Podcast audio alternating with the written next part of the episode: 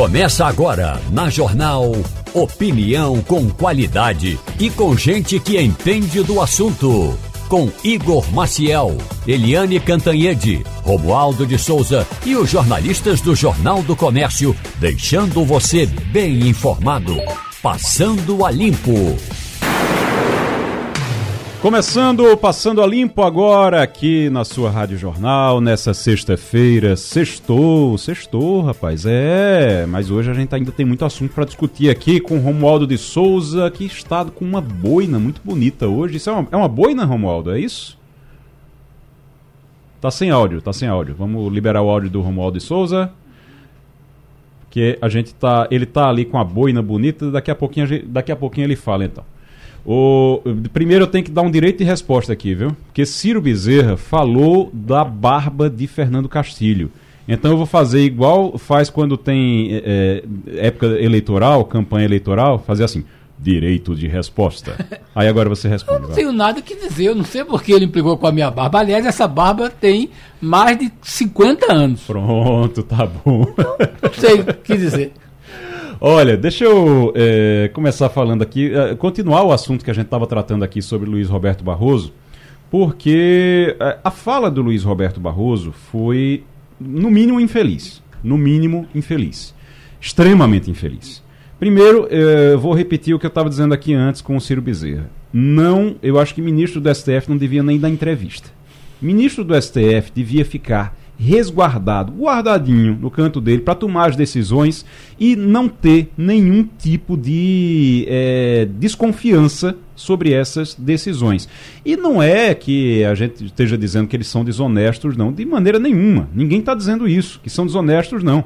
Mas a partir do momento em que eles têm essas relações, que eles dão entrevistas, que eles participam de eventos, que uh, fazem todo esse estardalhaço, tem um monte de holofote em cima deles, a partir do momento que você. Ele abre margem para isso. Ele abre margem para ser criticado. Ele abre margem para que as pessoas questionem a credibilidade. Gente, Supremo Tribunal Federal a gente tem que prestar atenção nessa palavra. Supremo. Supremo. Quando a gente diz que é supremo, não tem nada acima daquilo ali. E então, tribunal. e é um e tribunal, tribunal, E é um tribunal. Então não tem nada. E eu estou falando no âmbito jurídico, tá? Estou falando no âmbito jurídico. No âmbito jurídico, não existe nada acima daquilo. É supremo. Para ser supremo de verdade, você não pode. Ele não pode nem ter desconfiança. Ninguém pode nem sequer questionar. E para não questionar, eles não podem se. Eles não podem ficar se expondo. Então, eh, no momento em que o, o, isso já aconteceu outras vezes, o, o ministro Gilmar Mendes foi muito criticado agora recentemente porque faz um evento, faz um evento lá em, no, em Portugal, aí vai um monte de político, vai presid... aí vê, vê a, a situação, veja a situação do Gilmar Mendes, por exemplo. Eu não estou discutindo se a decisão do Gilmar Mendes de suspender a investigação sobre o Arthur Lira é correta ou não. Não vou discutir isso, tá? Mas olha o que é que o, no que é que o Gilmar Mendes se mete. Ele, numa semana, ele leva um monte de político para Lisboa, para um evento que ele, que, ele, que ele faz lá todo ano. E aí, nesse evento, no meio desse evento, tem um aniversário, vão num restaurante com o, o presidente da Câmara, o Arthur Lira. E o Arthur Lira vai lá, porque era aniversário do Arthur Lira, e nessa festa de aniversário lá está também o Gilmar Mendes. Aí, quando volta na semana seguinte, Gilmar Mendes vai e suspende a investigação de Arthur Lira. Eu não estou discutindo se ele está certo ou se está errado, mas as pessoas vão questionar a credibilidade dessa decisão. É ruim para eles, inclusive. O, depois acontece com Luiz Roberto Barroso. Então é ruim para eles. Isso é muito complicado. Faz muito tempo que eu, que eu venho dizendo isso, na coluna no, no Jornal do Comércio, inclusive. É absurdo, é absurda a quantidade de holofote que, que o, os próprios ministros puxam para eles. Eles que vão atrás desses holofotes. Eles que se metem nessas confusões, aí depois, quando são criticados, quando são questionados, ficam chateados, ficam com raiva e, e querem agir é, de forma é, jurídica em cima das, das pessoas. É Até difícil. no futebol se fala que o bom juiz é aquele que não aparece. Exatamente. Que faz o jogo fluir, Exatamente. né? O papel do juiz, é, do, do árbitro, no caso do futebol, mas do juiz na, na, na sociedade é ficar na dele julgando, porque ele tem um papel, uma função extremamente importante ali. Exatamente. Eu acho que é ministro, eu acho que entre os ministros Bom dia, Romualdo. Bom dia, todos os ouvintes. Bom dia, Igor. Bom dia, professor Maurício. É, eu acho que a ministra que, o ministro que mais percebeu isso sobre a importância do cargo, do ritual, é a ministra Rosa Weber. Ela não dá entrevista, ela participa pouco, talvez, das grandes solenidades dos eventos do Poder Judiciário, é, e ela não tem esse, essa, essa preocupação de estar na mídia. Eu acho que a gente vai perder uma ministra que é um bom exemplo né, e que soube tratar isso muito bem. Os vai demais. Perder porque, só explicando, porque é ela que vai se aposentar esse ano ainda. E vai dar lugar exatamente dar lugar... a Luiz Roberto Não. Barroso. Não, é. vai dar lugar a mais uma indicação de Lula, né?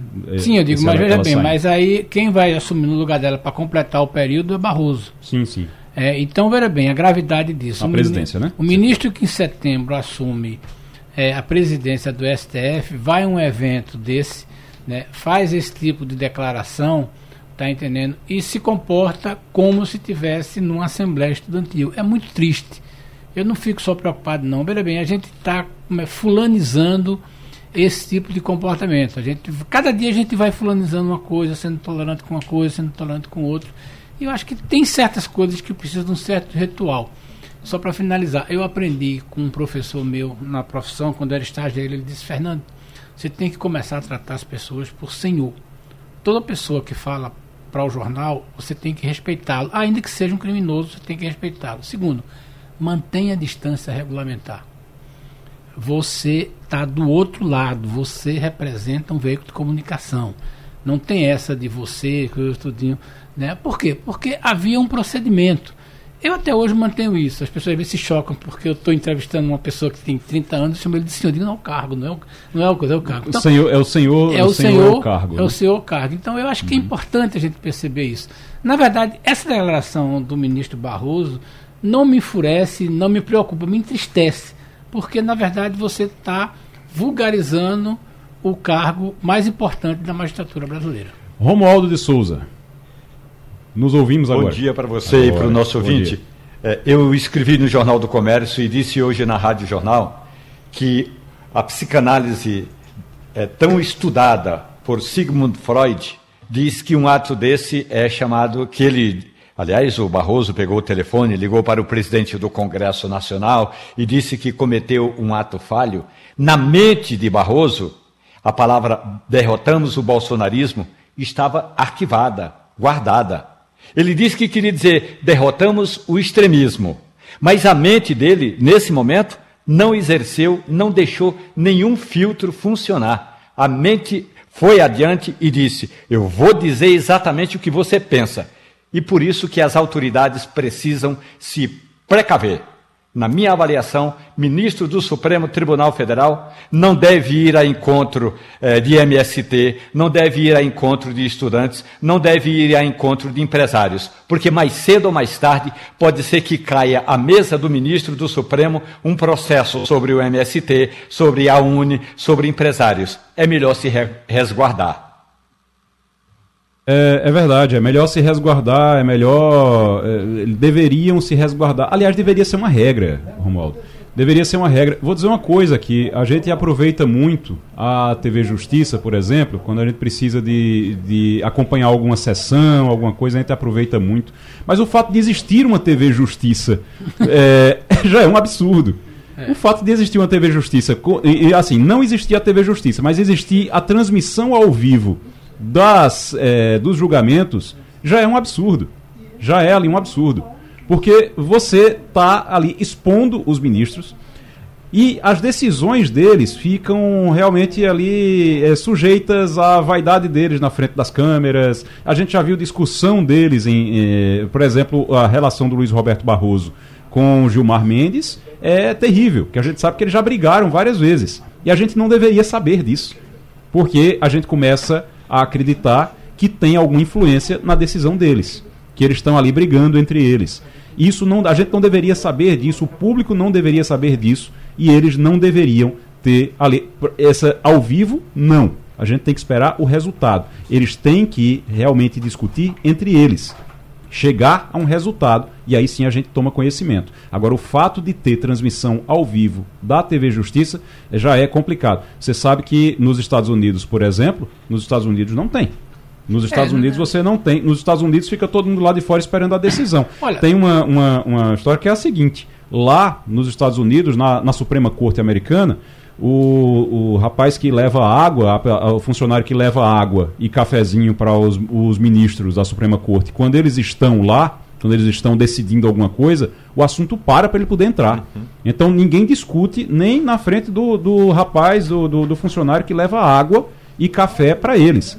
Porque é algo que não pode sair dali é. antes que tenha um resultado. Eles dão o resultado. Eles vão discutir e vão dar o resultado. E o resultado é público. Mas a discussão entre eles não é pública. Claro, tem relatório, tem tudo, se, se quiser checar depois, mas o relatório não pode ser público. Tem uma prática na justiça americana que o Brasil não adota, que é o seguinte: é proibido fotografar os julgamentos. Então, você permite que um artista gráfico possa fazer um desenho, mas não é permitido fotografia. Vídeo nem pensar. Mas isso é uma prática das cortes americanas. Então, o Brasil é mais midiático e é mais é, Olha, aceita-se mais esse é, tipo de informação, informação agora, Sérgio Amaral, o diplomata Sérgio Amaral, acabou de morrer, morreu agora na noite da, da quinta-feira, foi de ontem para hoje, a morte do Sérgio Amaral está confirmada agora.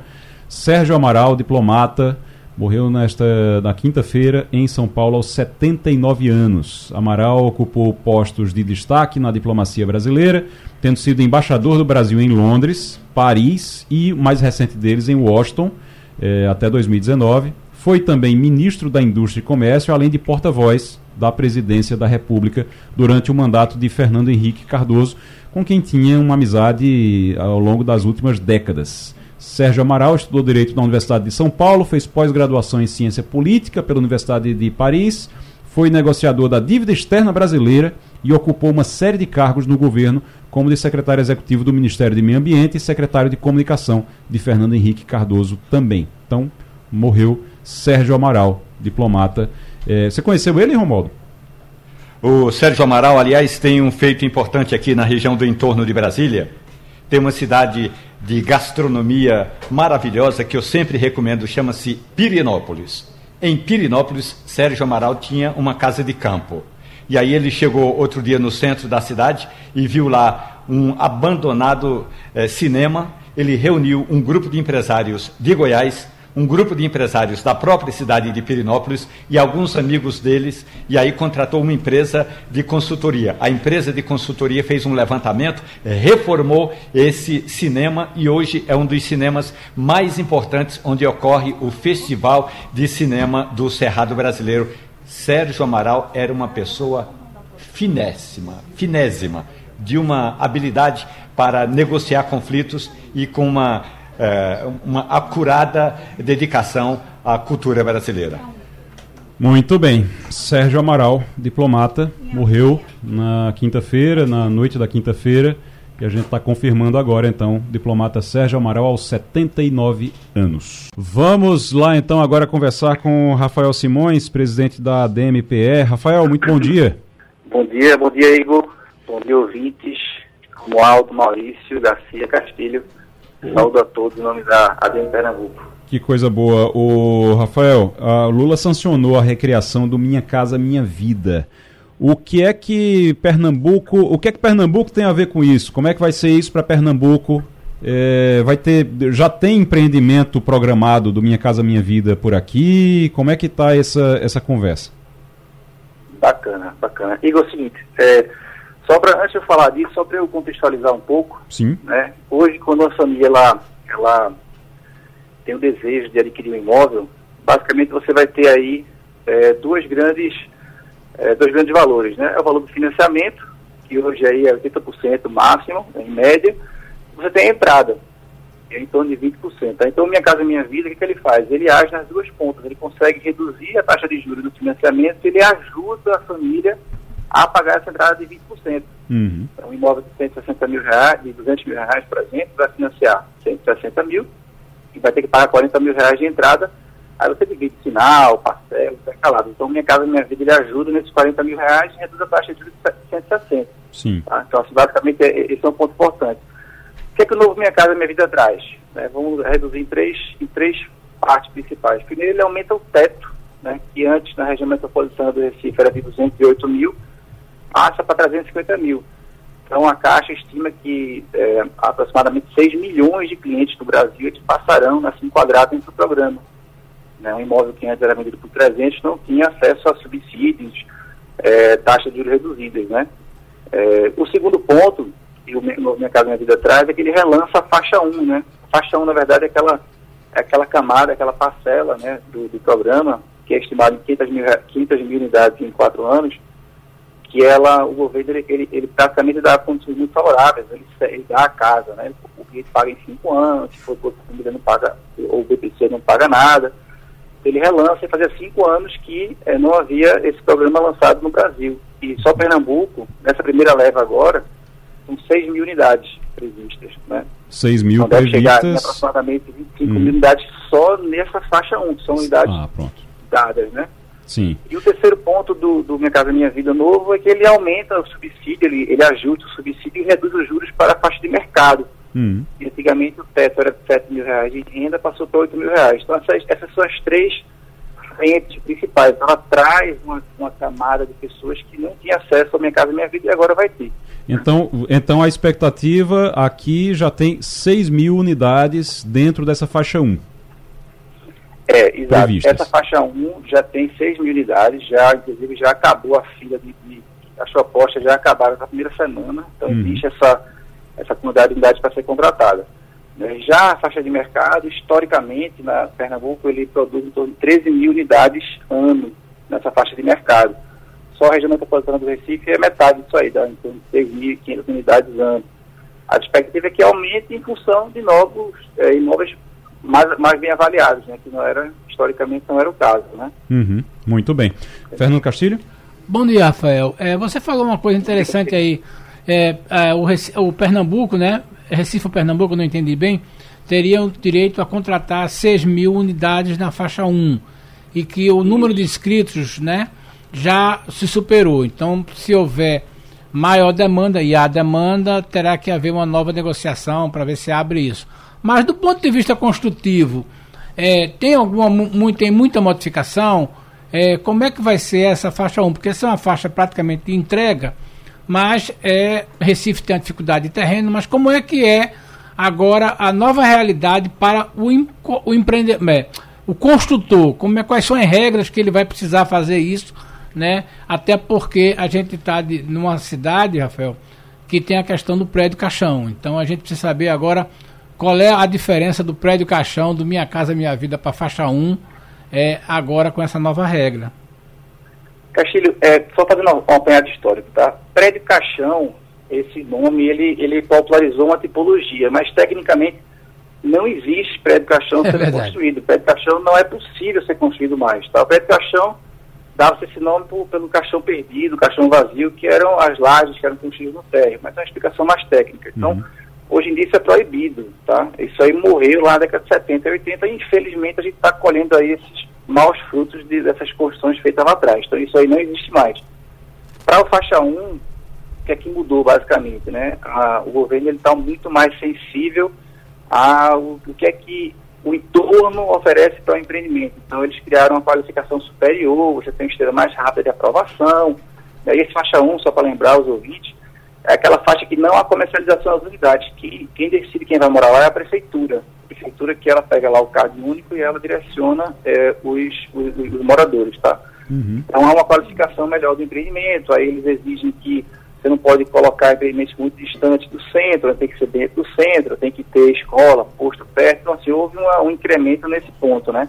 Agora, só um ponto que eu queria aproveitar também, que a para comentar, que é o seguinte, né? O terceiro ponto que eu comentei do, do novo Minha Casa Minha Vida, que é essa faixa de mercado, que eu diria que houve alguns ajustes, né? Mas existe um problema, né? Só que é um dado interessante. Né? 80% do Minha Casa Minha Vida, 90% do Minha Casa Minha Vida, ele serve até 5 salários mínimos. Então, esse novo aumento do teto, né? É, na verdade, é, vai ser um incremento de pessoas que não é beneficiadas, mas o grosso das pessoas ainda tem um problema que é a entrada. Como eu falei, aqueles 20%, né, uma família hoje, com as regras atuais, uma família hoje com R$ 1.500 de renda, para comprar um imóvel de 200 mil reais, a essa entrada dela, mesmo com um subsídio de 55 mil reais, ela tem que pagar uma entrada de 53 mil. Então, um imóvel de 200 mil para uma família de R$ 2.500 de renda, mesmo ganhando 19 mil subsídio, ainda tem que ter uma entrada de 28 mil. Então, assim, qual é a consequência disso? É que a oferta de imóveis econômicos, ela acaba acessíveis, acaba se concentrando fora da capital. E aí você vê, por exemplo, é, no censo agora, Recife caindo 3% da população, Olinda caindo 7,5% e Paulista crescendo 14%, Igaraçu 13%, São Lourenço 8%, Cabo 10%. É, existe um movimento nacional de estados e municípios complementarem esse subsídio, ou seja, a Minha Casa Minha Vida dá um subsídio, São Paulo lá no programa Pode Entrar e Paraná no programa Casa Fácil, eles desembolsam recursos para zerar essa entrada dos clientes, permitindo que essas pessoas, elas naturalmente, elas não precisem aumentar o deslocamento, né? É sair do seu bairro, sair da sua, da, sua localidade desejada, porque você só vai encontrar imóveis de fora. Então, existe um movimento nacional muito bacana dos governos e estados participarem efetivamente desse subsídio como política habitacional bastante robusta. Ô Rafael, deixa eu. Eh, a gente está conversando com o Rafael Simões, que é presidente da ADMPE, sobre essa eh, recriação do Minha Casa Minha Vida. Já está oficializado, Lula sancionou ontem a recriação do Minha Casa Minha Vida. Eu, eu tenho certeza que muita gente está agora perguntando exatamente como é que faz para. Tem que procurar no apart, o apartamento, procura quem? Quem está nessa faixa 1 só va vale quem já está lá no, no CAD único e as prefeituras é que vão direcionar. Mas é, as outras faixas, procura quem? Você tem que ir direto no imóvel, é direto com a construtora, é com a Caixa Econômica, faz onde isso? Então, Igor, é, para você adquirir um imóvel do Minha Casa Minha Vida, basta você é, realmente pesquisar, não precisa na Caixa Econômica, é, basta você é, consultar aí na, na, internet, né, tem anúncios. Basicamente, o que é que vai enquadrar no Minha Casa Minha Vida? São dois fatores. O imóvel tem que ser avaliado em até 350 mil Sim. e a sua renda familiar tem que ser até 8 mil reais. Certo. 8 mil e um centavo não é Minha Casa Minha Vida. 350 mil reais e um centavo não é Minha Casa Minha Vida. Então, assim, basicamente, esses dois fatores aqui trazem. A pessoa não pode ter comprar outro imóvel, né? Tem que ser o primeiro imóvel da família. Né? Então, basicamente, é, é, é isso aí. Tem que financiar, né? não dá para comprar à vista. Né? Comprar certo. à vista também não é minha casa, minha vida. Tem que ser financiado. Então, então só repetindo, então, para a gente, para fixar. Vamos lá. Para o pessoal que está nos ouvindo agora. A família, o, o, a renda da família tem que ser de até 8 mil reais, quando junta todo mundo isso. da família, que mora ali naquela Exatamente. casa, naquela residência. Tem que ser somente até 8 mil reais a renda da família toda. E o imóvel tem que ser até 300 e 50 mil 350 nacional. Mil. Pronto, então é. até 350 mil. Então você vai na Caixa Econômica, vai no, no site da Caixa Econômica é que tem os dados para você. É, é, lá no site não da precisa, Caixa? Né? Não, não, você não precisa no site da Caixa Econômica. Ah. Isso aí vai ser papel da construtora ou da imobiliária que você escolher. Eles uhum. que vão fazer toda essa análise. Normalmente existe um intermediário com a Caixa que faz sua simulação aprovar sua carta de crédito. Então, o caminho é realmente você é, pesquisar na internet e, e, perguntar, olha, eu posso comprar pela minha casa minha vida, né? Sabendo uhum. dessas duas regrinhas. Se você ganhar acima de 8 mil, não consegue. E imóvel acima de 350 também não é enquadrado. Então você primeiro procura o imóvel, tá até 350 isso. mil, tá. Aí você diz para a construtora, olha, eu quero fazer pelo Minha Casa Minha Vida e a construtora resolve isso para você. É isso, é assim então. Isso, ela vai, ela vai analisar, ver se você tem as condicionantes necessárias para aderir ao programa, né? Uhum. Por exemplo, você não pode ter restrições, você tem que ser seu primeiro imóvel, né? não pode ser o segundo imóvel. Minha Casa Minha Vida não é para investimento, Minha certo. Casa Minha Vida é para você é, é, é, é, que precisa realmente, né? Primeira Rafael... moradia. Oi. Rafael Simões é presidente da ADMPE, conversando aqui com a gente sobre Minha Casa Minha Vida. Maurício Garcia. Rafael, bom dia. É, só para esclarecer, dentro dessa, dessa questão bem didática que a gente está passando aqui, e isso para imóvel novo. Imóvel isso. usado não entra no programa. Então, na verdade, o imóvel usado ele passou a, a entrar no programa agora, isso aí é, é recentemente, né? E ele, ele tem também acesso aos subsídios do programa. Os subsídios são um pouco menores né, do que os imóveis usados, do que os imóveis novos, perdão, mas o imóvel usado hoje passa também a fazer parte do programa Minha Casa Minha Vida. Agora tem que ver as condições do imóvel, né? A Caixa vai fazer uma análise, né? eu imagino que é, admito que eu não sei detalhes, mas a Caixa ela deve querer garantir que o imóvel seja bem preservado, né? enfim, atenda ao, aos requisitos mínimos para poder ser alvo aí do financiamento de minha Casa Minha Vida. Rafael, só uma, só uma outra questão que eu queria aprofundar com você. A gente está falando da, da questão habitacional, do quanto isso está sendo importante, vai ser importante para o mercado. É, eu queria saber do outro ponto de vista também do, da geração de empregos. O quanto que a retomada do Minha Casa Minha Vida vai ativar, melhorar a questão da, da construção civil no, no, no país como um todo e em Recife especificamente, na geração de empregos, no caso. Perfeito. É, Maurício, a construção civil ela é uma, ela é, um, é uma mola né, de, de, de, geração de emprego, né? Assim, ela, ela tem um poder imenso de, de ativar a economia, né? Estima aí por 7, 8% do PIB é isso em torno da cadeia da construção civil. Então, é, tem um ponto interessante que é o seguinte, né? É, é, quem é que empresta recurso, né? Quem é que empresta recurso para o cliente, o crédito imobiliário? Ele vem através de duas fontes. O banco não empresta recurso para cliente nenhum. Quem empresta recurso é o FGTS, né? E a, e a caderneta de poupança, que juntos tem 1,3 trilhão de recursos lá para ser emprestado, né? Então, basicamente é o seguinte, quando você aumenta o leque, né, até 350 mil reais, para usar o recurso do FGTS, que é um recurso, vamos dizer assim, um pouco mais dinâmico, você amplia bastante a oferta de imóveis, né? Então você, você torna é, possível, né, o empreendedor que vai construir um empreendimento, que vai né, arriscar lá para desenvolver um empreendimento imobiliário, ele sabe que o cliente final dele vai ter financiamento, a pessoa física. Esse é o do gargalo do Brasil, é o financiamento imobiliário à pessoa física. Então esse aumento do Minha Casa Minha Vida, ele traz mais segurança para o empreendedor que sabe que agora vai terminar a obra, vai conseguir, o cliente vai conseguir financiar o imóvel dele pelo, pelo FGTS. Muito bem. Rafael Simões, da DMPE, conversando com a gente sobre Minha Casa Minha Vida, Romualdo de Souza. Rafael Simões, muito bom, bom dia. dia. Ontem eu conversei com o governador do estado de Goiás. Ronaldo Caiado ah, criou um bônus, e aí eu gostaria de dialogar com o senhor a respeito desse tema. Criou um bônus para ajudar pessoas que não conseguem é, pagar aquela taxa de entrada. É, como, ou o sinal, como a gente chama. Ocorre que o governo estadual está tendo dificuldade, segundo disse o governador de Goiás, está tendo dificuldade é, de atrair pessoas para esse programa, porque, às vezes, mesmo com o subsídio do governo, federal, do governo estadual, mesmo assim tem gente que, embora precise de residência, não tem como dar o sinal completar os, a parte dela para dar esse sinal da aquisição do imóvel.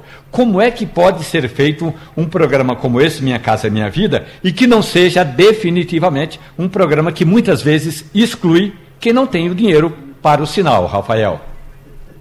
É, Romualdo, esse é um tema assim, interessante, é extremamente atual. Tá? É, inclusive, recentemente, numa reunião em Brasília, lá com a Secretaria Nacional de Habitação, né, o secretário nacional, que é o Ailton Madureira lá, foi comentado que o, a secretaria está articulando formas dos municípios e estados padronizar o acesso desses entes para complementação do subsídio. Então, é, como eu disse no começo, é, existem dois programas que são ícones assim, no Brasil, que é o Pode Entrar em São Paulo, né, que é, pode pesquisar, e o Casa Fácil do Paraná. Então, esses estados eles entram e complementam o subsídio. Né? Então, eles podem zerar, inclusive, a entrada. Então, esse é um tema que, assim, ele, ele tem o poder, como eu comentei no início, de, de aumentar a oferta, aumentar o acesso à maioria dessas, dessas famílias, né? Porque, como eu falei, mesmo com as regras atuais, isso aqui eu fiz umas simulações agora há pouco, né? Para um imóvel de 200 mil reais, uma família de, de 2.500 reais de renda, ela vai precisar, aqueles 20% da entrada que eu comentei, vai ser 19 mil reais que o governo vai dar, e ainda vai ter que pagar 28.500 reais ela não tem 28.500 reais para dividir. Então, muitas, muitas situações o governo tem que chegar junto, pegar um cheque lá, e dar um cheque de 10 mil, um cheque de 15 mil e permitir que essa família ela passe a morar.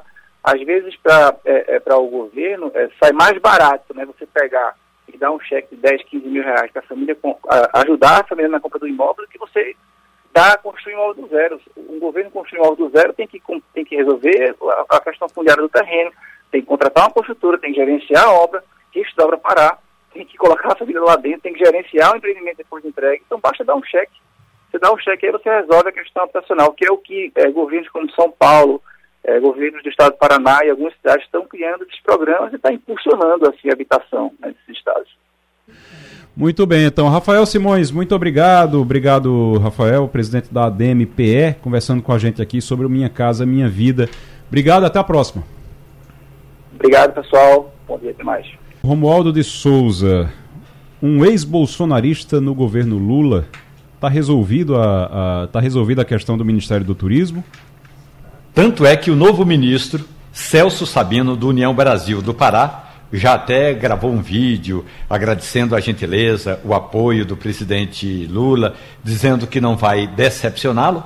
Mas Celso Sabino tem um passado que a gente poderia imaginar. Então, por que Lula colocou esse ex-bolsonarista no Ministério do Turismo? Por que Lula colocou esse ex-aecista? Celso Sabino foi deputado federal pelo PSDB do Pará. À época, ele fez campanha por Aécio Neves contra Dilma Rousseff. Celso Sabino trabalhou pela campanha de Jair Bolsonaro e esteve ao lado de Bolsonaro nos últimos quatro anos. Então, por que razão Celso Sabino chegou ao Ministério eh, do Turismo? Por dois motivos. Primeiro, porque Lula quer atrair o União Brasil para o governo dele. Daniela do Vaguinho era do União Brasil, mas como brigou com a legenda, agora está se distanciando cada vez mais, perdeu o cargo. Outra coisa é que ao se aproximar de Aécio Neves e posteriormente ao presidente Jair Bolsonaro, Celso Sabino também se aproximou do presidente da Câmara dos Deputados. E Arthur Lira foi um dos padrinhos para que Celso Sabino virasse ministro do Turismo. Pois é, aí realmente agora tem outros ministros também. Daqui a pouquinho a gente vai conversar com a Eliane Cantanhede. É, o Romualdo já sabe, e tem pernambucano nessa lista, inclusive. Está praticamente definido já. outras, estão praticamente definidas outras mudanças no Ministério de Lula. Isso com um pouco mais de seis meses de governo, mas já algumas mudanças para poder acomodar o centrão dentro do governo. Agora, uma, uma dúvida, Romualdo. Ah. Acomodando o Centrão dentro do governo, com esses ministérios, está tudo resolvido no Congresso ou ainda vai ter muita dificuldade para aprovar textos como tivemos no início desse ano? Voltando ao que é o Centrão. O Centrão também, quando gente, às vezes a gente fala esse poderoso conglomerado de legendas e de políticos, não é tão coeso assim como a gente imagina. Por exemplo, o Centrão que agrega o, uma das legendas importantes, não é? que agrega o Republicanos, dentro do Republicanos, a maioria dos parlamentares do republicano, desse partido republicanos, já disse que o fato de Silvio Costa Filho ser do republicanos e deve ir para o Ministério do, do Esporte, não significa que o partido estará com o pé dentro do governo. Portanto, é sempre aquela história. Lula vai agregar, ou acomodar, melhor dizendo, vai acomodar esse centrão do governo dele. Mas não significa que o centrão vai entregar todos os votos de que o governo necessita. O Castilho, eu soube que você teve uma conversa com uma figura muito importante aí nessa discussão da reforma tributária. E conte aí como é que vai ser essa discussão na, no Senado, porque tem alguns embates já tem. previstos para a reforma tributária no Senado. Que embates são esses? Olha, a gente conversou ontem. Principalmente aqui, para Pernambuco é e para o Nordeste. Né? É, nós conversamos longamente ontem com o ex-secretário da Fazenda Décio Padilha, que é uma pessoa que, como ele diz mesmo, pesquisa essa história da reforma tributária há 15 anos. Ele disse, que, Igor, que temos três problemas. Um problema com a questão do FNE, é porque o FNE é formado pelo IPI e pelo Imposto de Renda. E aí agora não vai ter mais o IPI, vai ter que ser o IS, que é aquele imposto que você chama de imposto quê? Da maldade, né? Como é que chama que você botou o nome? O, do pecado. O imposto, o imposto do, do, pecado. pecado. O imposto do pecado. É, e é o, o IPI contribuía com 14% para formar o dinheiro do FNE. Então, 84% continua, porque é dinheiro do imposto de renda, falta definir esses 14%. Essa é uma coisa que precisa ser amarrada. Segundo, tem uma coisa que está preocupando muito os governadores do Nordeste, é que na última hora, aos 45 minutos do segundo tempo, é, houve aquela inclusão do governador de São Paulo de que os estados mais populosos, Rio de Janeiro, Minas e São Paulo, teriam no conjunto da divisão do, do bolo das tarefas o poder de 60%. Só, olha, significa o seguinte, que Minas, Rio de Janeiro e São Paulo já começam a partida vencendo por 1 a 0. E aí, essa é uma discussão que certamente vai criar problemas, porque a ideia é que seja paritário. Essa é uma briga de Tarcísio que diz o seguinte: se ficar paritário, é ruim para São Paulo porque perde. Essa é uma discussão que vai ter que ser coordenada no Senado. E, finalmente, a questão da divisão do dinheiro, né? Porque é, como é que você vai, vai fazer essa distribuição do dinheiro das compensações? Vai precisar definir, porque, veja bem, esse é um dinheiro que os estados gastavam muito para fazer seus programas de investimento. E 9 bilhões, que é o primeiro, 8 bilhões, que é o primeiro número, depois no outro ano, que é o 14 bilhões, que equivale ao governo Lula, é muito pouco. Então, essa é uma discussão que vai ser feita porque se falou em. Os estados pediram 80. Sim. E a, o projeto prevê 40. Uhum. Né? Então, é muito pouco dinheiro. Então, esse é o embate. Só a metade. Só a metade. Só metade. E a, existe a questão do negócio das montadoras mas como o presidente Lula disse na conversa com a governadora Raquel Lima, esse é um problema que vai ser resolvido porque foi aquela perda por um voto do deputado pernambucano Fernando Monteiro. Então, na, no geral, a gente pode dizer o seguinte: aliás, o embate, só para completar, tá. o embate no Senado vai ser em cima desses três pontos. Tá. Aliás, o Romualdo de Souza, Oi. alguma explicação sobre o voto de Fernando Monteiro? Olha, Fernando Monteiro, inclusive, esteve no Palácio do Planalto quando a governadora Raquel Lira esteve com Lula e a presidente da Caixa Econômica Federal e assinaram aquele empréstimo. Chegou, assinou a. Desculpe, tirou fotografia e saiu antes de terminar a conversa de Lula com a governadora. E aí a governadora desceu para conversar com a imprensa. Realmente, pelo menos do meu ponto de vista, o, o, o deputado ainda não respondeu, porque eu também pedi informações. Deputado, gostaria é. de uma explicação do senhor. A minha ele não deu. Pois é, até agora não tem explicação oficial. Pelo menos explicação oficial não. Ontem teve também, já é, ficou resolvida a questão do marco do saneamento. Está resolvida a questão do marco do saneamento, né, Romualdo? Bom, você viu que o presidente Lula recuou, né? É, exatamente. Lula tinha Fez um acordo ali baixado decretos, né? Hã? Ele fez um acordo e desistiu de, desistiu de mudar o que estava. Ex exatamente. Até porque houve uma pressão do Congresso e o Congresso ia derrubar os decretos de Lula. Agora, tem um detalhe, da mesma forma que é importante, é que a Frente Nacional de Prefeitos, e há uma, há uma diferença profunda entre a Frente Nacional de Prefeitos, que reúne gestores das médias e grandes cidades, e a Confederação Nacional de Municípios, que reúne todo mundo, e aí a Frente Nacional de Prefeitos é, portanto, é, o conglomerado, o ajuntamento de prefeituras mais ricas, por assim dizer. Então, essas aí têm mais interesse nesse marco é, do saneamento básico. Tem interesse porque é mais fácil implementar.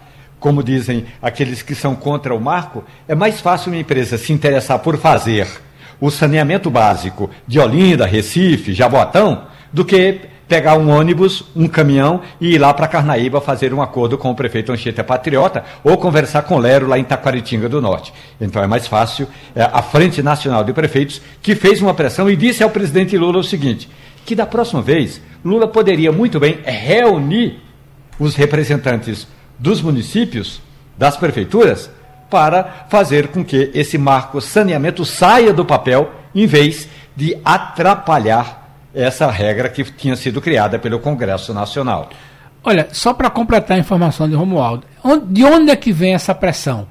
Vem basicamente das companhias de saneamento estatais do Norte e dois estados do Nordeste, Maranhão e Piauí, que as, as companhias é, de saneamento, digo, sequer conseguem pagar a folha de passo pessoal.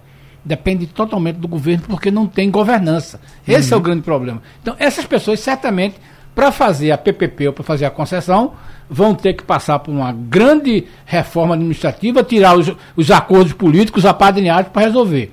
Isso é uma questão. Vai ter que, vai ter que melhorar a eficiência. A eficiência mesmo, poder... segundo. E a outra questão, só para completar, é que dos 5.500 municípios, teve mil que não fez absolutamente nada, não se mexeu.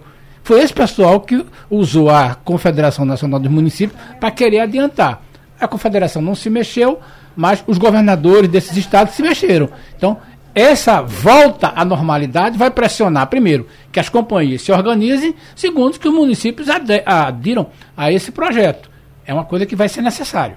É, a, a, essa mudança foi feita logo no início do programa do, do, do, ano, né? logo no início do governo, e simplesmente o, o, teve muita crítica também, porque foi uma mudança, um, um decreto. Em cima de uma lei. Só em cima de uma lei, um negócio que já tinha sido aprovado pelo Congresso, já estava aprovado pelo Congresso, aí Lula atendendo a pressão de, de, de aliados ali que estavam querendo que estavam querendo continuar. Você vê, a companhia de abastecimento de água que depende de dinheiro do governo, de, o governo gasta um dinheiro danado para pagar a folha, para pagar folha, porque ela não apertado, consegue gerar receita. Não consegue gerar receita, é um negócio extremamente ineficiente. Aí disse, não, mas a gente quer continuar dependendo do governo. Aí Lula vai lá e assina um decreto. Não tinha como se sustentar isso, além de ser um, um eu acho um desrespeito com o Congresso. Com o quem fez tinha, certo, né? O Congresso Correto, tinha né? feito, tinha aprovado uma lei, e aí Lula, é um ato de desrespeito até com o Congresso, vai lá e para atender alguns aliados, vai lá e assina, faz um decreto dizendo, não, não está valendo nada disso aqui, a gente vai rever tudo. Ainda bem que caiu. O, caiu não, ele, ele desistiu, né? Oi. Oi, Se me permite, tem um novo embate pela frente. A questão do chamado novo ensino médio. Uhum. A regra entrou em vigor, Lula chegou, mandou suspender a, o novo ensino médio. Está suspenso. Está suspenso, segundo Lula, para o novo diálogo, como se não tivesse havido diálogo no passado. E ontem, quando o presidente Lula esteve no encontro da UNE, União Nacional de Estudantes, Lula recebeu uma carta que foi lida lá, e um dos trechos da carta entregue ao presidente Lula pede exatamente a revogação da nova, da nova, uh, do novo ensino, ensino médio. médio. Aí, meu amigo, o Lula disse que vai estudar porque as medidas que estão sugeridas ali naquela carta são, ele disse o seguinte, são extraordinárias. Já pensou se Lula revoga o novo ensino médio só para atender aos pedidos, às reivindicações do pessoal da Uni? Meu a gente tem que lembrar que teve uma vez no, no, primeiro, nos primeiros mandatos de Lula que ele se autodeclarou como uma metamorfose ambulante, né? Ele vai, dependendo de onde ele está, do ambiente onde ele está, ele vai se adequando, é. o, o, discurso dele vai. O problema, o problema é saber se o, se o Centrão vai concordar com isso. Por falar nisso, Eliane Cantanhede, muito bom dia, Eliane. Bom dia, bom dia, Igor, bom dia, colegas, bom dia, ouvintes. Eliane, é, a gente tá, a gente estava falando aqui dessa relação de Lula com o Centrão, com essa, com os aliados dele também, e ele já decidiu quais os dois deputados do Centrão que vão virar ministros. Só não definiu ainda quais são os cargos, quais são os ministérios. É isso? Exatamente, né? O Lula está fazendo por etapas, assim como ele demorou mais de um mês para trocar Daniela Carneiro, a deputada Daniela Carneiro pelo também deputado Celso Sabino, Lula está é, fazendo o resto da reforma por etapas. Primeiro, ele admitiu que vai dar um ministério para o PT e o outro ministério para os republicanos, ou seja, é, dois, é, duas bases do tripé bolsonarista no Congresso. Agora, né, passada uma semana, ele definiu também quais são os nomes desses partidos que vão ocupar ministérios. Um deles é o deputado André Fufuca, do PP do Maranhão, muito ligado ao ex-governador e agora ministro da Justiça, Flávio Dino, que é da esquerda. Ou seja, o Fufuca é de um partido de direita, mas aliado de um governador de esquerda. Coisas da política brasileira. E o segundo nome, que vai ser ministro, que está praticamente certo, é um nome que vocês conhecem muito bem, que é o deputado Silvio Costa Filho, filho do ex-deputado Silvio Costa, que também vem da direita, mas que se aproximou do Lula há bastante tempo, é super aliado do Lula. E o Lula é, conhece também o Silvio Costa e o filho dele, que chama o futuro ministro de Silvinho. Falta definir, definidos os nomes, definidos os partidos, falta definir agora é, quais são os cargos. Então tem duas, duas novidades também. Uma dessas novidades é que o Lula já definiu quem é que vai ceder vaga. Né? Se você põe dois, você tem que tirar dois, é uma conta aritmética. Então, os partidos que estão de barbas de molho são o PT, o partido do próprio Lula, o PSB e o PCdoB. Porque tem muitos ministérios, porque são da esquerda, são aliados, é, vamos dizer assim, quase compulsórios, e vão ter que ficar calados na hora de perder ministério. É, ele não poderia tirar de outros que iriam fazer a maior confusão, ameaçar não votar não sei o quê, não votar não sei o que lá. Então, é, PT, o PSB e o PT do B que fiquem aí de barbas de molho. E uma possibilidade é o seguinte, é o Lula fazer uma dança de cadeiras. Tira alguém do PT dessa vaga, põe na outra vaga e aí abre aquela vaga para o PP e para o, o republicanos. Então o Lula está quebrando a cabeça, está ainda decidindo quais são as vagas e está indo amanhã, possivelmente amanhã, para a Europa, para mais uma rodada internacional. Então isso deve ficar para agosto, o fim da reforma ministerial. Mas atenção, né? Primeiro, atenção é, os cargos de segundo escalão também estão na roda. Né? Há muita pressão para cargo importante do segundo escalão. Portanto, essa coisa de mexer daqui, mexer dali, vai longe, viu, gente? É, uma coisa que me chamou a atenção foi o movimento para ele não tirar a Ana Moser do Ministério do, do, dos Esportes. É, que não, vai tirar. O, o Centrão sempre está ali de olho no cargo de alguma mulher, quer tirar as mulheres do governo Lula e começou uma campanha com isso. E o próprio Lula já disse que não estava muito à vontade para tirar Ana Moser do Ministério dos Esportes. Ela está garantida já ou não? Olha, é aquela história, né? Todas as vagas que, que o, o Centrão está de olho são vagas de mulheres, né? Eles tentaram tirar a Nízia Trindade da saúde, aí o Lula blindou né? E a Anísia está firme e forte. Aí tentam Ana Moser, do esporte. Aí o Centrão, lá no Congresso, é, fez mudanças contra o Ministério da Marina Silva e contra o Ministério da Sônia Gajajara. Uhum. Agora estão de olho também na Caixa Econômica Federal, que é presidida pela primeira vez por uma mulher, a Rita Serrano. Enfim, eles querem porque querem né, uh, é, vamos dizer assim, tomar as vagas femininas. E o Lula gosta muito da Ana Moser e disse, olha, Ana, não, não vamos mexer na Ana. Mas aqui, para nós, um bastidor, uhum. é que o governo não está muito satisfeito, por exemplo, com a Rita Serrano na, na Caixa Econômica Federal. Ela foi escolhida porque ela é sindicalista, ela é líder ali sindical, da, militante na Caixa Econômica. E ontem, por exemplo, ela apareceu numa, numa solenidade no Palácio de bonezinho, fantasiada de militante, e o Palácio não gostou disso não. Hum. Porque o presidente da Caixa, a Caixa é super importante, mexe com dinheirão, tem muitos programas sociais, né? Ela não é presidente é, dos funcionários da Caixa Econômica Federal, ela é presidente da Caixa Econômica Federal para os brasileiros. Então, eu ontem apurei lá no Palácio que, olha, eles não estão muito felizes, não. Então, não, não é, é por ser mulher que ela vai ficar a qualquer custo, não. É. Mas, de qualquer forma, a pressão continua, a Ana Moser está firme, sim.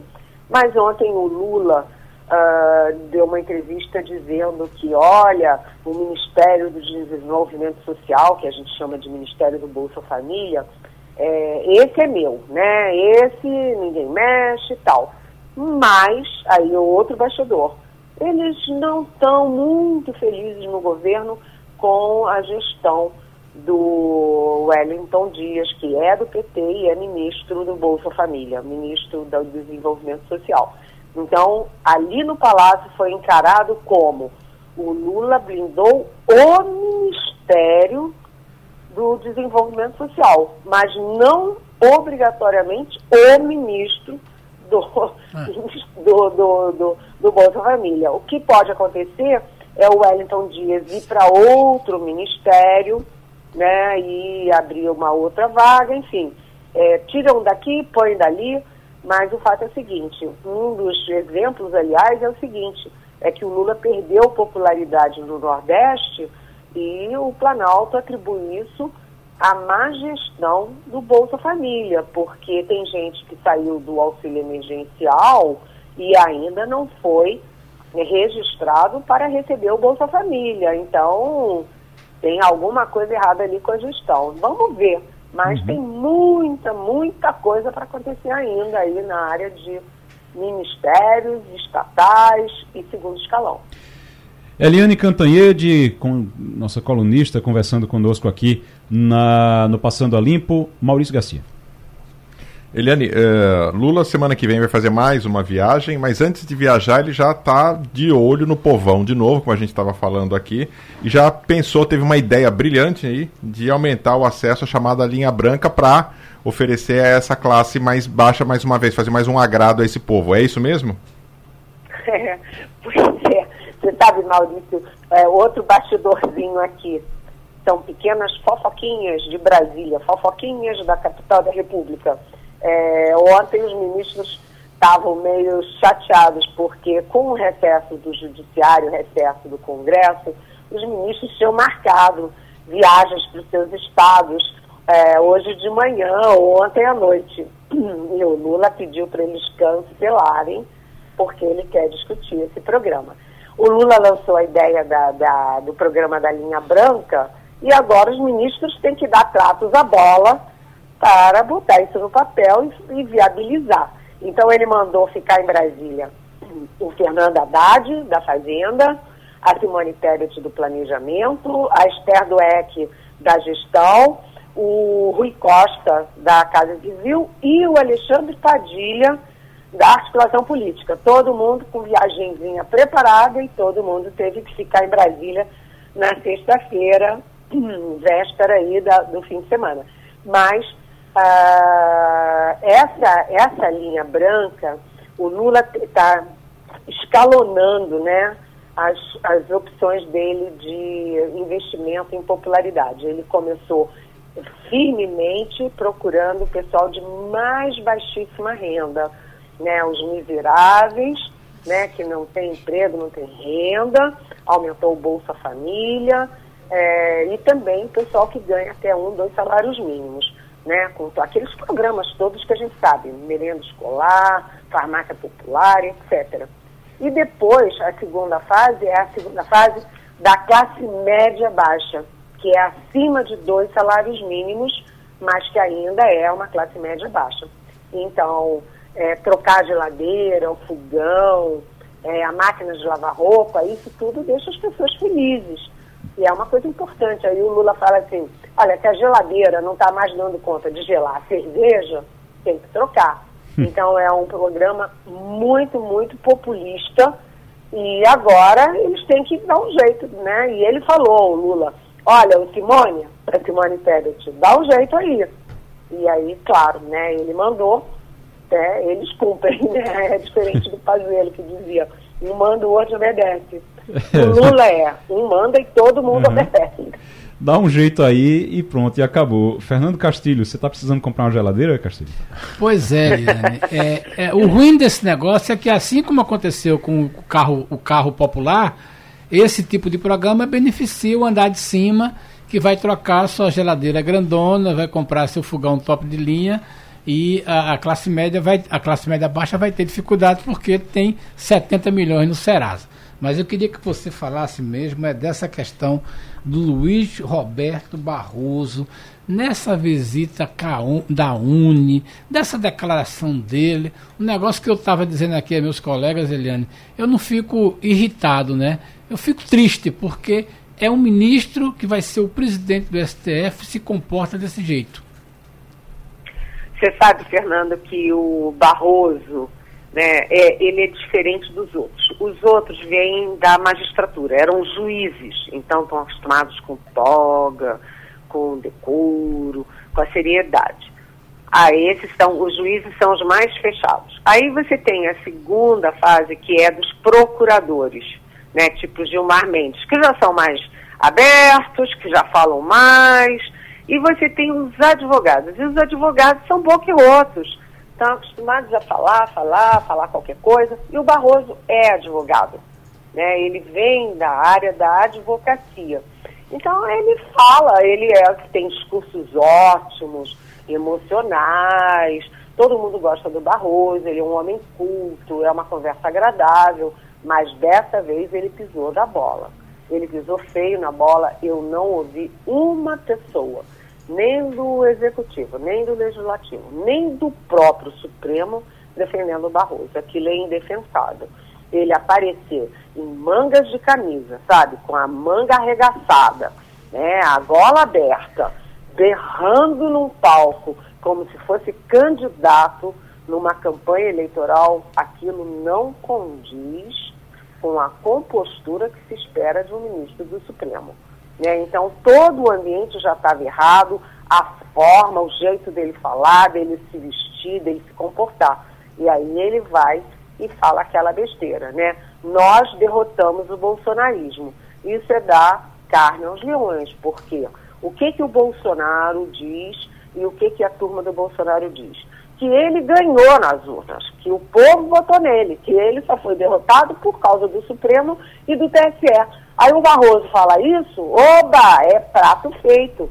Né? O bolsonarismo está em ladeira abaixo, o Bolsonaro está ladeira abaixo e o Barroso fez um favor, deu aí um bom discurso para que eles se mexam nas redes, para eles ocuparem espaço na, espaço na mídia, etc. E quem reagiu firmemente foi o presidente do Senado, Rodrigo Pacheco. O Rodrigo Pacheco, que é mineiro, muito cauteloso, muito elegante, ele também é advogado, sabe falar, se expressa bem.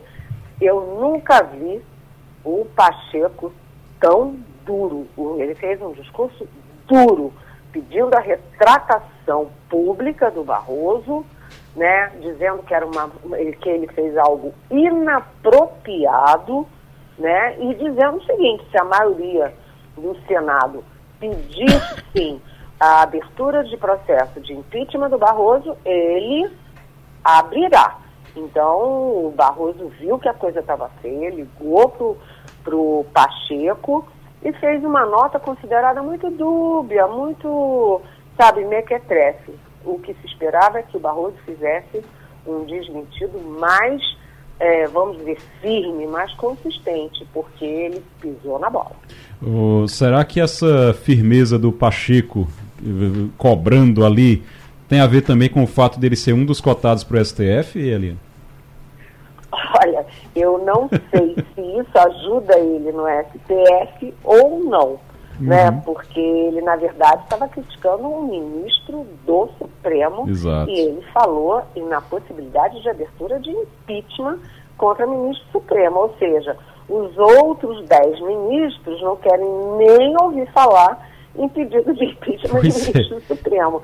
Então, não sei, eu acho que, na verdade, o Pacheco estava se rendeu a uma pressão muito forte do Senado e, particularmente, da ala bolsonarista do Senado. O próprio Hamilton Mourão já disse que o. É, ontem mesmo, Hamilton Mourão, que é um general da reserva e que foi vice-presidente do Bolsonaro, o Mourão já disse que o, o, o Barroso é sempre muito é muito tendencioso nas decisões dele. Então, não sei, mas que o Rodrigo, o Rodrigo Pacheco é sim candidato ao Supremo, com certeza, ele é um dos vários. Mas há muita pressão também para que seja uma mulher, porque são 11 ministros do Supremo, é, são duas mulheres, a Carmen Lúcia e a Rosa Weber. A Rosa Weber, atual presidente, sai em setembro, início de outubro, e vai ficar só uma mulher. E há uma pressão enorme para o Lula escolher uma mulher. Mas pelo que eu soube, o Lula não está levando em conta essa pressão, não. Ele vai escolher alguém que ele confia. Tipo o uh, Zanin, né? Que foi escolhido dele para a primeira vaga. Eliane Cantanhede, muito obrigado, Eliane. Eliane, nossa colunista aqui, conversando com a gente sempre na segunda e na sexta-feira. Até segunda, Eliane. Bom fim de semana. Até segunda. Beijão. E já está conosco o reitor da Basílica do Carmo, Sirimário Bezerra. Festa de Nossa Senhora do Carmo, padroeira do Recife. Tradicional festa está chegando à edição de número 327 e conta com mais de 80 missas e atrações culturais. É, o reitor está com a gente. Então, Sirimário, muito bom dia. Bom dia a todos os ouvintes, é uma alegria estar com todos. O, é, é, eu queria já começar perguntando essa festa é uma festa tradicional, uma festa que está é, sendo organizada é, pela Basílica do Carmo também, com a participação da Basílica do Carmo. O que é que, o que, é que a gente pode destacar dessas comemorações nesse ano de 2023? Olha, eu acredito que o que nós podemos destacar esse ano é a fé do povo. Nossa Basílica ela está ficando pequena para a quantidade de fiéis que tem vindo durante esses dias fazer a visita à casa da mãe e visitar sua padroeira para colocar aos pés dela sua prece para que Jesus possa atender. Então, acredito que a fé das pessoas é o que mais nos encanta e nos impressiona. As pessoas virem a essa igreja com tanta fé, com tanto amor a Nossa Senhora. Essa festa, ela acontece de 6 a 16 de julho, né? Então tá já na reta final da festa. Se encerra agora, foram muitas missas e é, é encerra como? Como é a, a, o encerramento da festa? Então, a nossa festa, ela tem um caráter de organização de três meses. A gente prepara essa festa com três meses de antecedência. E hoje a gente teve que aumentar o número de missas, porque os fiéis estão chegando num volume assustador. Então, nós aumentamos. Hoje vamos para ter cinco missas, nós vamos aumentar para sete missas hoje. Amanhã, que é sábado, é a véspera da festa, nós vamos ter missa de hora em hora. Vão ser celebradas tanto na igreja basílica como no claustro do convento, 16 missas ao longo do dia. Agora, no dia 16, que é o dia da padroeira mesmo, nós vamos ter 25 missas. E a primeira missa vai começar às 0 horas da noite, meia-noite. Virou dia 15 para 16, meia-noite a gente abre o dia solene com a primeira missa do dia. Uhum. Então vai ter missa 0 horas, 2 da madrugada, 4 horas, de 5 horas em diante, missa de hora em hora na Basílica e missa de hora em hora no claustro do convento. Então, os devotos que quiserem vir participar conosco, é uma alegria recebê-los na nossa igreja basílica e venha realmente fazer a visita à Nossa Senhora. A casa da mãe está preparada para receber todo devoto, todo romeiro, todo aquele que quiser vir de fato colocar aos pés de Nossa Senhora a sua, sua mensagem de amor, mas sua mensagem também de esperança para que ela leve ao seu filho o seu pedido. Mas o, o ponto alto desse dia 16 é a missa campal, que será às 16 horas, presidida pelo nosso administrador apostólico, Dom Fernando Saburido, uhum. e logo depois vamos fazer a nossa profissão tradicional pelas principais avenidas aqui do Centro Histórico do Recife, e a diferença esse ano é que quando a imagem chegar de volta no seu carro andou até a fachada da Basílica, ela vai ficar uma meia hora em exposição para que os fiéis possam se aproximar, ver a beleza do carro andou. Logo depois a gente vai tirar a imagem peregrina do carro andou conduzida por dentro da Basílica até a nossa sacristia, posterior que é a sacristia de trás do, do, do trono de Nossa Senhora, colocarmos a imagem num um andor menor e lá por trás, na fachada de trás, que tem um nicho também muito bonito que ainda está sendo restaurado, nós vamos colocá-la num carro aberto e ela vai em carreata até a Igreja do Carmo de Olinda para a abertura de sua festa lá em Olinda. A gente está conversando com o Frei Mário Bezerra, que é reitor da Basílica do Carmo, Frei, quem está querendo conversar com o senhor também aqui é Fernando Castilho, está querendo lhe fazer uma pergunta. Bom dia, reitor. Eu sou devoto, né, de Santa da Senhora do Carmo, mas eu tenho uma curiosidade para saber o seguinte: este ano é um ano muito especial porque nós estamos nos despedindo de Dom Saborido, estamos recebendo o novo bispo.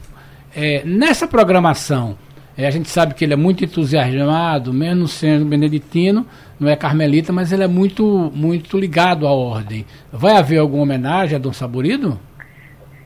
É, é, nossa homenagem teria que ter surpresa, mas vai ter homenagem. Estamos dando spoiler! A gente não pode deixar de agradecer a Dom, Dom Fernando Saborido, o grande legado que ele deixa também para a nossa igreja particular de Olinda e Recife. Né? Primeiro pelo, pela atenção, pelo cuidado que ele tem com a, com a igreja particular, mas com o povo de Deus.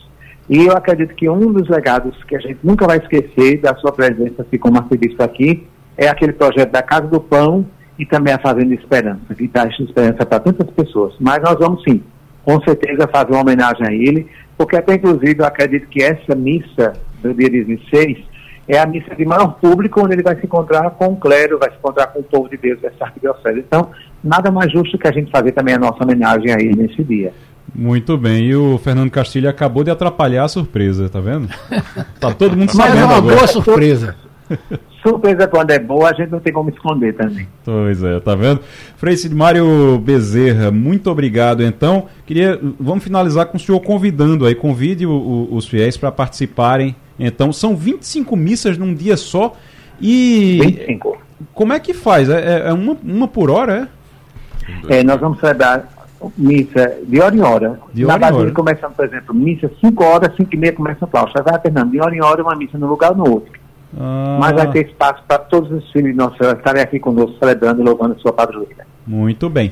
Tá bom então. Frei Cid Mário Bezerra conversando com a gente, reitor da Basílica do Carmo.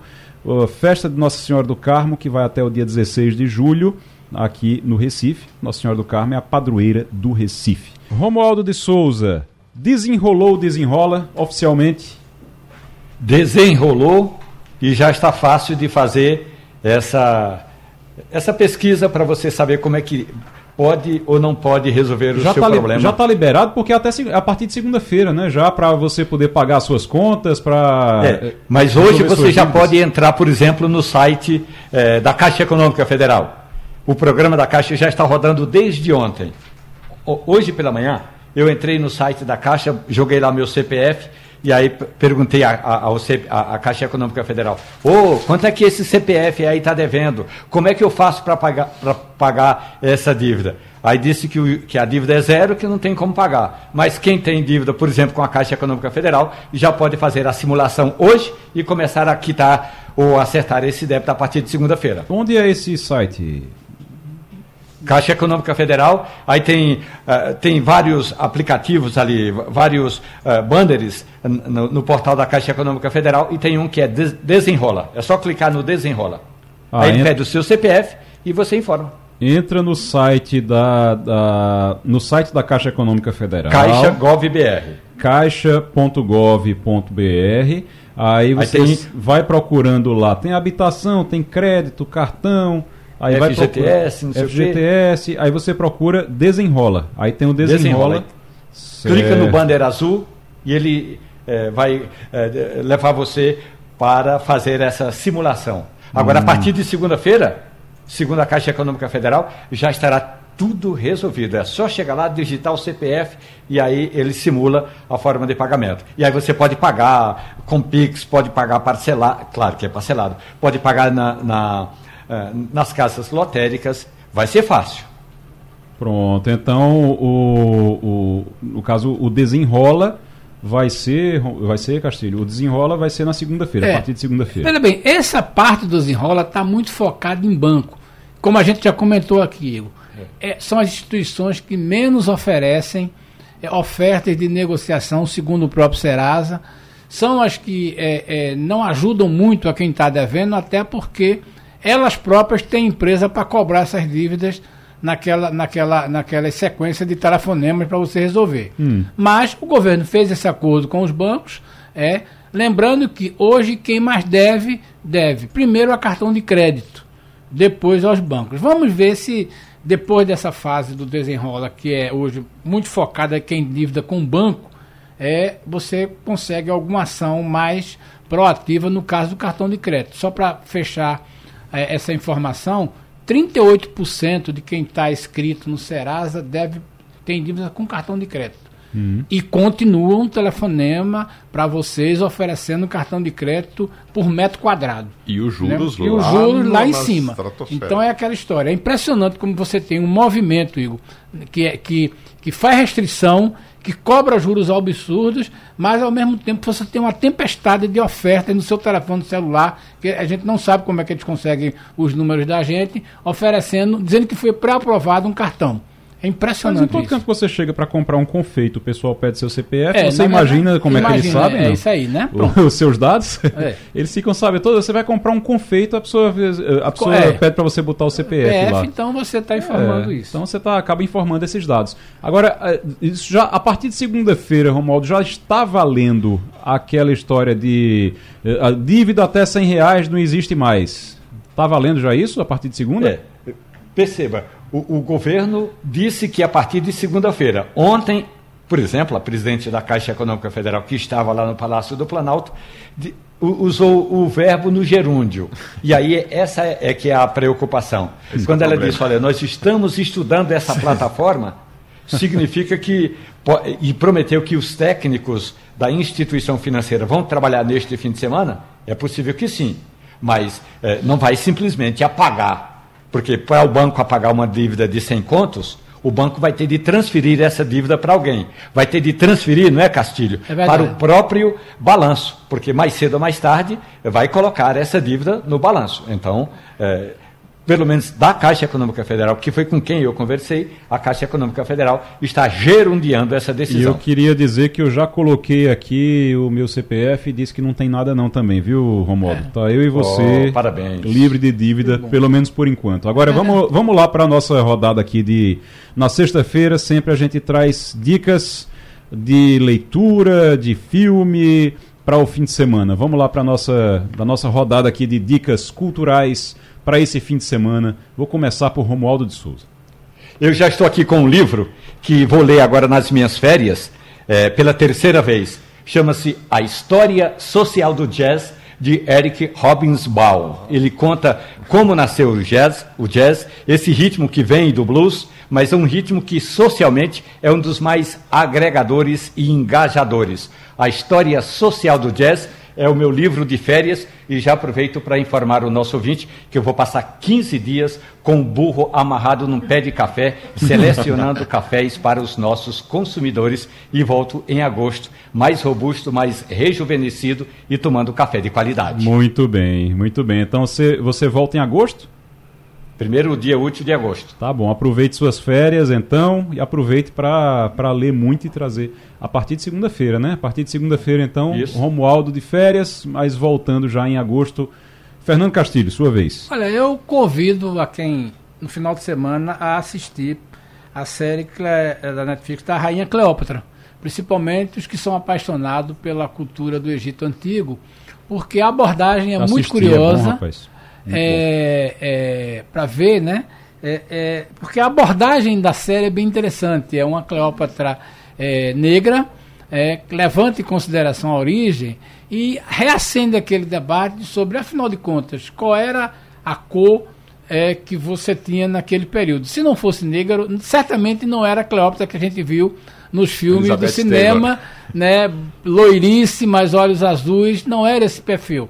É um pouco aquele debate, digo, qual seria a cor de Jesus Cristo? A, a, a história diz que não era aquele Cristo é, do, do, da como é que chama da Europa, né? Também do olho azul. Então esse é um debate interessante e é muito muito curioso porque pelo que eu vi a personalidade que eu, aí é verdade a personalidade da rainha Cleópatra é tão forte como a gente via nos filmes de Hollywood.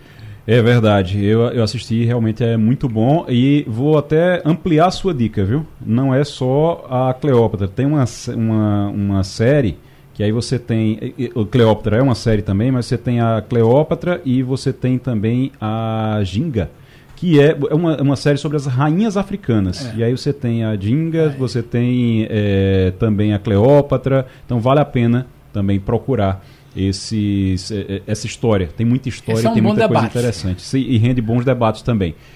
Maurício.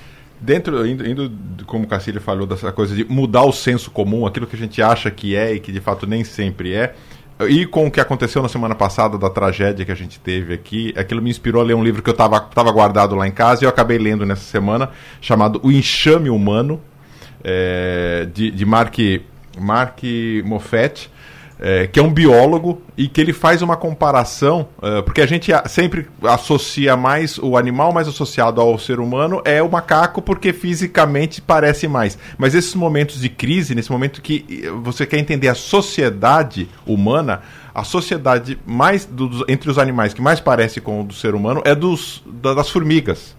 E esse, esse Mark Moloff, como, como biólogo, ele faz essa associação e olhando com uma cara, com um olhar de sociólogo, que é o, o meu papel, né? Minha função, eh, minha profissão, e daí é, ele mostra como o ser humano se move socialmente muito parecido com as formigas, exatamente como as formigas, né? e não como os macacos. Os macacos têm uma forma diferente de se associar, até de rejeitar, de criar território de, de, e de principalmente cooperação. Porque quando eu vi aquelas imagens lá de Paulista, do povo, cada um pegando um pedaço, ajudando, para o desabamento, depois de ajudar. E aqui, eu lembrei dessa questão que as formigas fazem isso. Né? Então uhum. é, é, muito interessante da gente ter isso, que o homem não é tão parecido socialmente com, com os macacos e sim com as formigas. É, é bem, muito bom. É bom para gente diminuir também o, o, tamanho da gente. Repita o, o nome do. O enxame humano uhum. e marque Moffat, o nome do, do autor, que é um biólogo até da National Geographic, em alguns documentários da National Geographic ele até aparece muito fazendo, porque ele, ele adora vir para a Amazônia tal, mas ele, ele tem esse olhar social do humano dentro da biologia. Interessante. E, e a minha dica, só para a gente encerrar bem rapidinho aqui, ele nos deixou essa semana, Milan Kundera, no, que uh, uh, morreu essa semana, o escritor, de nasceu em 1975, viveu na França e morreu também na França em 2023. O A Insustentável Leveza do Ser. A Insustentável Leveza do Ser é a dica de leitura para esse fim de semana. Eu já li, pretendo ler de novo, inclusive aproveitando agora, relembrar, relembrar um pouquinho a história. É um romance belíssimo do é, é, da insustentável leveza do ser. Vamos lá então? Sextou, agora sextou. Terminou Passando a Limpo, terminando Passando a Limpo. Romualdo de Souza, boas férias. Fernando Castilho, Maurício Garcia, até semana que vem. Tchau, tchau. A Rádio Jornal apresentou opinião com qualidade e com gente que entende do assunto. Passando a Limpo.